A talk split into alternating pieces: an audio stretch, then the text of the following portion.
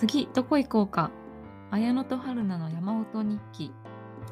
この番組は登山温泉食を愛する女二人が登山にまつわるあれこれを語って記録していく番組です。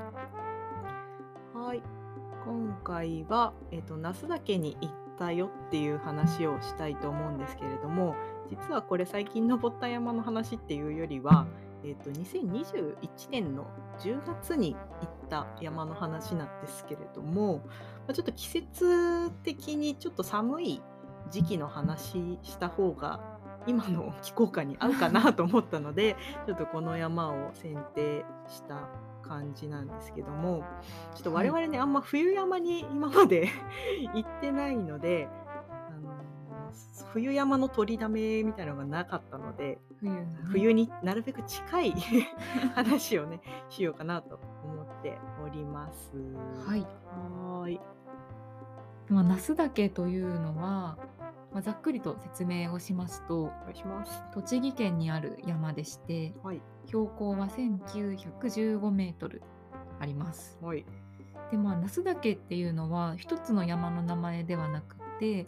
栃木と福島の県境に連なる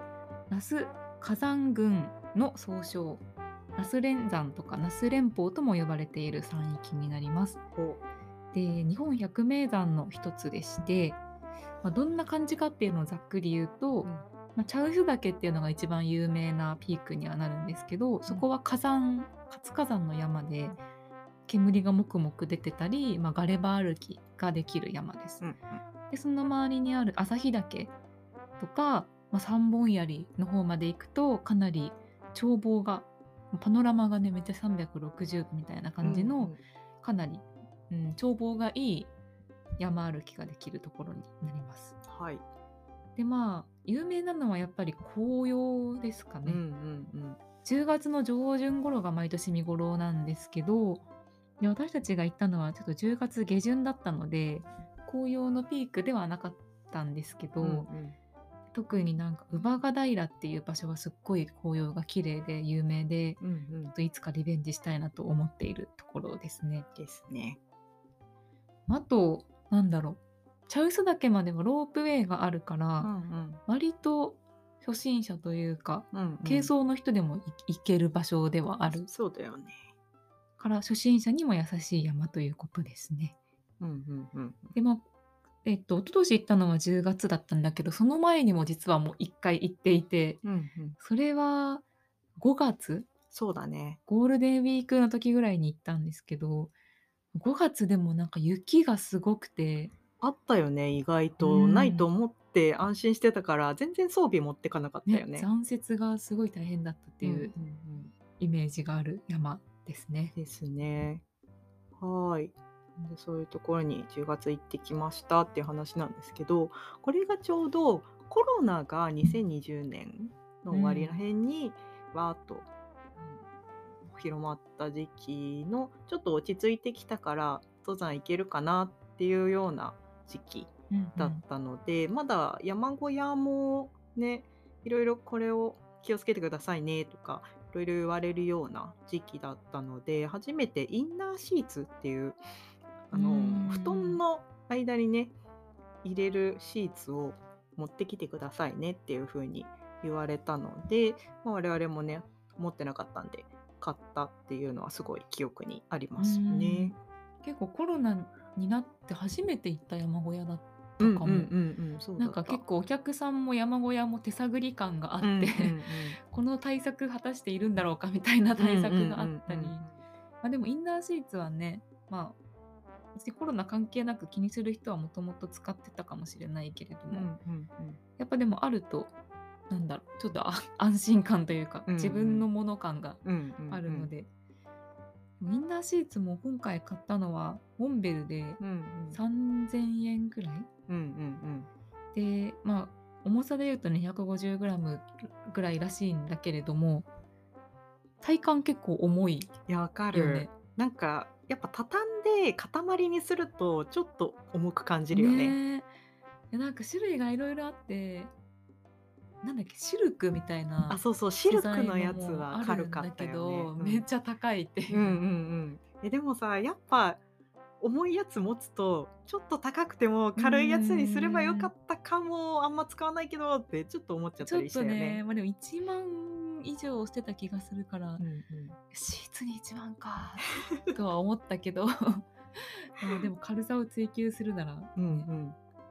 あったねそういうのも。他なんか買ったものありましたかね？私はずっと今までショートパンツとタイツで登ってたんだけれど10月なんでちょっと寒いかなと思ってフルレングスのパンツを購入しましたと。うんうん、なんかフルレングスのもさなんかパンツいろんな種類が売っててどこのメーカーを買おうかなってすごい迷ったんだけど、ね、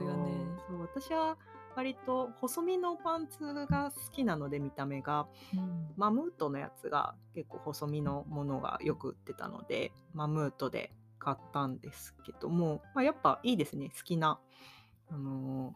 シュッとした体格に見える感じが、ね、気に入ってます。シュッとしてるよね。うんうんうん。そう。春菜持ってないよねフルレングス。あるんだけど、うん、あるあるんだけど。あ持ってたか。そうだそうだ。なんかあんまりシュッとしてない。私もシュッとしたやつ欲しい長長いやつ。いいよね。あれもさ冬用のちょっと裏起もついてるやつと夏用と2種類欲しいなっていう私はどっちかっていうと秋ちょっと冬ぐらいの、うんうん、あんまりシュッとしてないちょっと分厚めの長長ズボンで行ったんだけど、うんうんうん、まあでもね寒かったよね。いや寒かったよね。いや極寒夜が極寒で死にそうになりましたっていう話はまたちょっと山小屋の話の回に しようかなと思うんだけど。あれを経験したから前回お話しした里小屋が本当にこんな暖かい夜を過ごせるなんてって感動したんですよね。ねまあその今回山那須岳に行ったっていうのももともと私の親が、うんうん、その那須岳の何て言うんだろう歩いて2時間ぐらいのところにある温泉の山小屋があるんですけど、うんうん、その温泉の山小屋がすごいいいよっていうのを聞いてもともとそれでまあ行きたいなってなったところなんだけど、うんうん、まあ、温泉が三度小屋温泉っていう場所なんだけど、うん、その三度小屋温泉に宿が2つあって、タバコ屋旅館っていうのと大黒屋っていう2つの温泉山小屋がある場所、うん、で1回目行った時は、えーと、大黒屋さんの方に泊まって、うんうん、一昨年の10月行った時はタバコ屋旅館の方に泊まるっていう 2, 2つ制覇しましたね。そうですね大黒屋に行ったことがあったからこそ隣のタバコ屋気になるってなって 絶対いつか行こうねって言ってたので、まあ、今回10月にね行ったっていう経緯ですよね。またなんか違う感じの雰囲気で、ね、どっちも良かった。うんうんうんまあ、10月に登れてかつ百名山で、うん、しかもテント泊をしない山小屋泊専門の我々にとってはとてもいい、うんうん、しかも温泉に入れる。ねよかったよね。アクセスもしやすいしね。そうだね。アクセスもいいしこの1回目と2回目だとちょっとルートもね変えてみたりして山が一緒に連なってる地帯なのでいろんなルートが選べるっていうのもこのいいところだよね那須だけのね。そうだね。割と自由にルートを決められるというか、ロープウェイ使ったり使わなかったりね。足を伸ばしたり伸ばさなかったりそうそうそうそうそう。その日の体調によって。いいよねそれは本当に。はい。ですね。はい。じゃあそしたら次の回は登ったって話とでまた次の後の回に山小屋の話っていう感じでまた分けてお話ししようかなと思うので本日はこの準備といった経緯っていう話で終わりたいと思います。はい。じゃあ、ありがとうございました。ありがとうございました。